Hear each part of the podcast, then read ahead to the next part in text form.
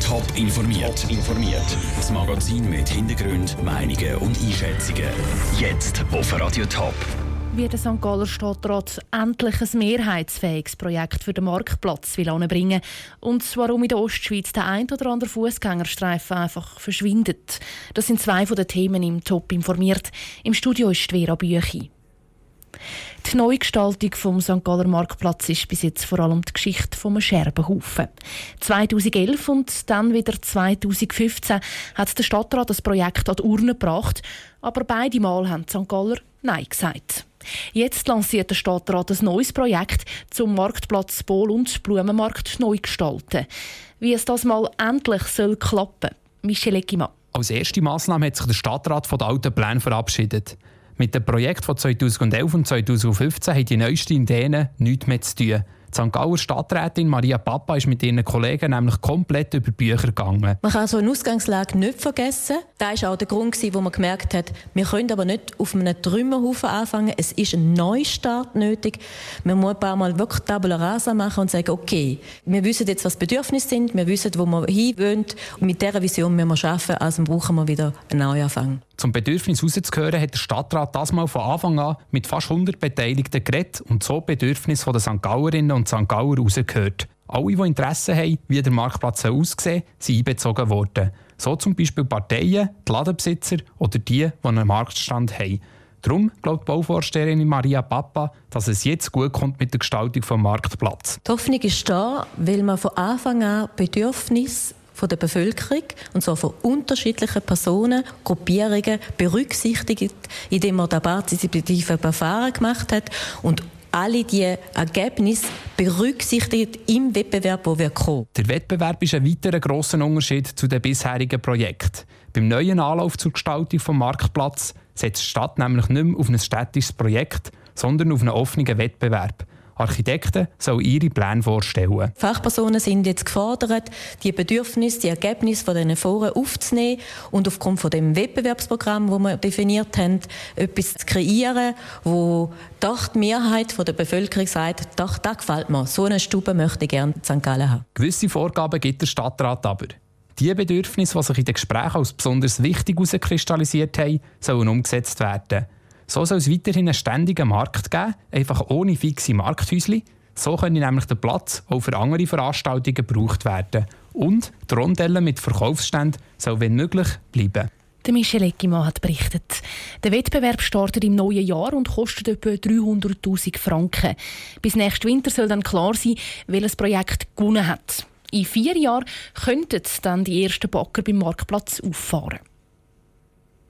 50 tödliche Unfälle mit Fußgängern hat es in der Schweiz letztes Jahr gegeben.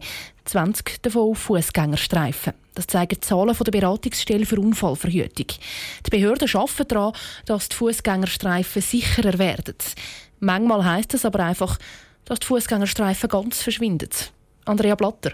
Als erster Kanton der Schweiz hat St. Gallen all seine rund 1400 Fußgängerstreifen überprüft und gemerkt, Fast die Hälfte davon ist gar nicht sicher genug. Das aus verschiedenen Gründen, sagt Gian Andrea Rezzoli von der Kantonspolizei St. Gallen. Das kann beispielsweise sein von unübersichtlichen Kurven oder wenn viele Fußgängerstreifen auf eine gewisse Distanz vorhanden sind. Es wird auch Beleuchtung und so weiter angeschaut. Und das macht unterm Strich dann sicher, als wenn der Fußgängerstreifen wird bestehen bleiben. Eine Option wäre dann, dass es besser beleuchtet oder verschoben wird. Aber Manchmal verschwindet es eben ganz. Wenn es an gefährlichen Stellen nämlich keinen Fußgängerstreifen hat, dann sind die Leute aufmerksamer, wenn sie über die Straße laufen, sagt Gian Andrea Rizzoli. Und es gibt nochmal ein Kriterium. Die Überprüfung von diesen Fußgängerstreifen ist natürlich eine sehr aufwendige Geschichte. Einerseits muss man auch zu verschiedenen Tages- und Nachtzeiten das anschauen, beispielsweise ob das Licht genügend ist. Dann äh, tut man auch schauen, für Frequenzen von Fahrzeugen und Fußgängern vorhanden sind und dazu braucht es eine genaue Zählung. Eben darum sieht man manchmal auch Studenten den ganzen Tag am Fußgängerstreifen sitzen. Die zählen nämlich, wie viele Autos und Fußgänger durchkommen, im Auftrag von der Kantonspolizei. Und wenn Fußgängerstreifen dann selten gebraucht werden, dann können sie auch verschwinden. Das macht sogar für den Thomas Schweizer von der Organisation Fußverkehr Schweiz Sinn. Aber gerade zum Beispiel dort, wo Kinder über die Straße müssen, dort brauche ich einfach Fußgängerstreifen. Und darum ist auch meistens dort äh, der, der heikle Punkt. Ein anderer Punkt ist eben bei Altersheimen oder Altersinstitutionen. Dort haben wir auch etwa Anfragen von Leuten, die sagen, ja, das funktioniert so nicht, wir kommen da nicht mehr über die Straße. Zwei, drei so Anfragen kommen Sie pro Woche über. Die Leute können dann zum Beispiel bei der Gemeinde einen Vorstoß einreichen oder eine Petition starten, um den Fußgängerstreifen zu behalten. Der Beitrag von Andrea Blatter. Auch der Kanton Thurgau schaut im Moment die gefährlichsten Fußgängerstreifen genauer an. Auch im Thurgau könnte in nächster Zeit also der ein oder andere verschwinden. Sie soll ihren kleinen Bub mitgenommen haben in Dschihad. Das wirft die Bundesanwaltschaft einer 31-jährigen Wintertourerin vor. Morgen muss sich die Frau vor Gericht verantworten. Für die Richter dürfte das aus verschiedenen Gründen alles andere als ein normaler Prozess werden. Peter Hanselmann Top News Redaktion. Was macht der Prozess vor dem Bundesstrafgericht so speziell? Die Frau die bringt die Richter vielleicht schon zum Auftakt in eine spezielle, außergewöhnliche Situation, weil die Wintertourerin ist streng gläubig. Sie hat einen Gesichtsschleier an, einen sogenannten Niqab. Und im Kanton Tessin gilt ja das Verhüllungsverbot. Das heißt, sie müsste ihren Schleier beim Prozess abziehen. Wenn sie sich weigert, ist noch völlig offen, wie das Gericht damit müsste umgehen. So einen Fall hat es bis jetzt in der Schweiz noch nie gegeben und es gibt auch keine klaren Vorschriften. Jetzt ist sie ja nicht die erste Person aus Winterthur, die sich im Zusammenhang mit einer Dschihad-Reise vor Gericht muss verantworten muss. Letztes Jahr ist ein 26-jähriger Winterthurer verurteilt worden. Wegen dem gibt es da einen Zusammenhang zwischen diesen Fällen?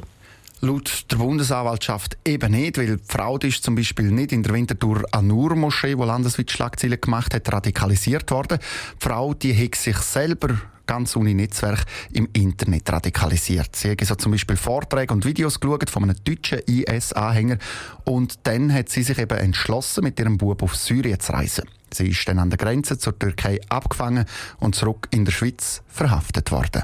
Vielleicht noch ein Wort zu dem, was dieser Frau jetzt äh, droht. Von was für einer Strafe reden wir da? Das lässt sich im Moment noch nicht sagen. Die Bundesanwaltschaft die wird ihren Strafantrag erst morgen dann beim Prozess stellen. Und es ist schon schwierig, das Ganze mit bisherigen Fällen zu vergleichen. Gerade weil die Frau eben nicht allein, sondern mit ihrem vierjährigen Kind hat in die Dschihad reisen Ihr Kind hat sie zum Gottesritter ausbilden. Danke, Peter Hanselmann. Der Prozess vor dem Bundesstrafgericht Bellinzona startet morgen Morgen. Top informiert, auch als Podcast. Mehr Informationen gibt's auf toponline.ch.